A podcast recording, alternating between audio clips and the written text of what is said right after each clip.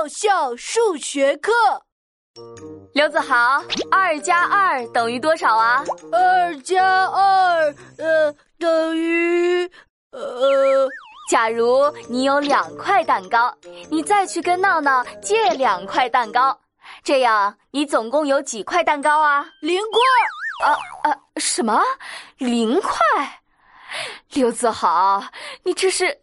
根本不懂数学呀！这 不是啊，老师，是你呀，根本不懂闹闹。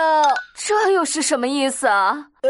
因为他最爱吃蛋糕了，肯定会把蛋糕吃光光的啊！刘子豪。如果你把手伸进左边口袋，发现了三颗糖果；伸进右边口袋，又发现了三颗糖果，那么，那么我一定是在做梦。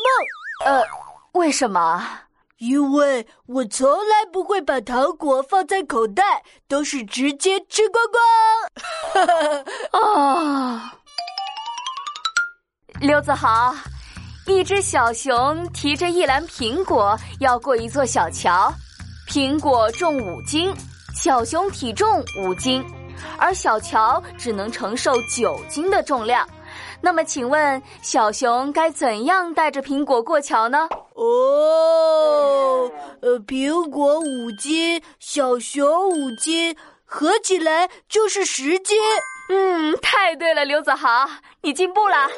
然后呢？小熊该怎么过桥呢？我知道，我知道，只要小熊把苹果吃掉一斤，就能过桥啦。